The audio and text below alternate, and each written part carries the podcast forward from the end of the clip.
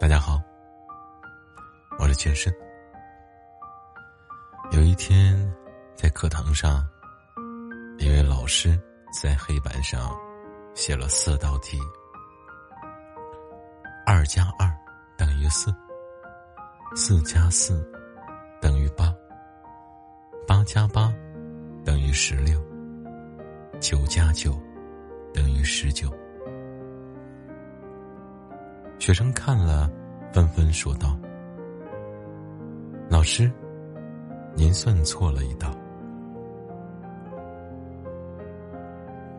老师不紧不慢的抬起头，说道：“是的，你们看得很清楚。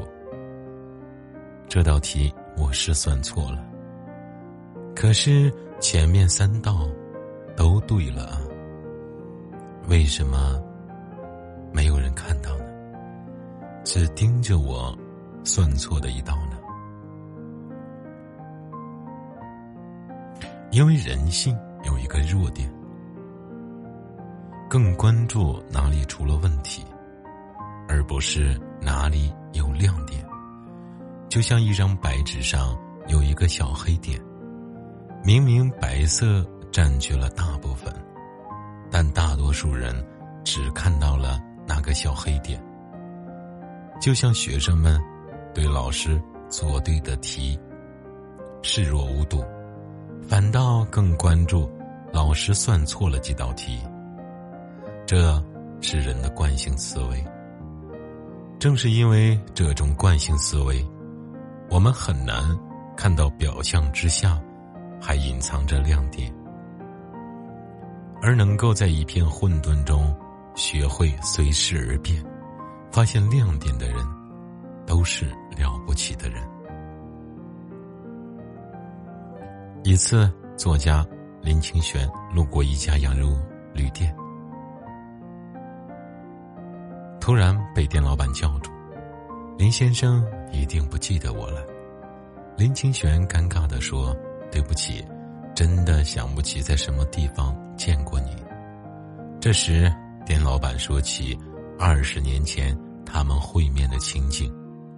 当时林清玄在一家报馆担任记者，跑社会新闻，发现有一个小偷，作案手法非常的细腻。小偷被抓后，警方拿出一叠失窃案的照片给他指认，有几张他一看就说：“这是我做的，这是我的风格。”有些屋子被翻得凌乱的照片。他看了一眼，说：“这不是我的做的，我的手法没有那么粗。”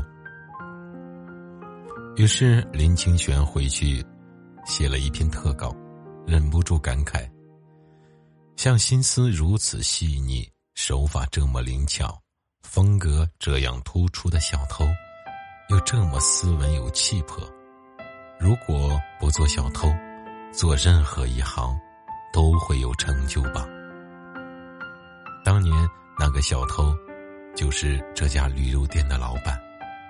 他真诚的对林清玄说：“林先生写的那篇特稿，打破了我的盲点。我想，为什么除了做小偷，我没有想过做正当的事呢？在监狱里蹲了几年，出来开了店，现在已经有几家分店了。”林先生，哪一天来？我请客吃羊肉呀。事后，林清玄很感动的说：“没想到二十年前无心写的一篇报道，竟是一个青年走向了光明。对待小偷，大多数人的态度都是嗤之以鼻，但林清玄却看到了小偷的魄力，这。”就是亮点思维。自媒体作者起点不齐说：“亮点思维就是在混沌中寻找亮点，并通过亮点拥抱光明。真正厉害的人遇事都懂得先找亮点。”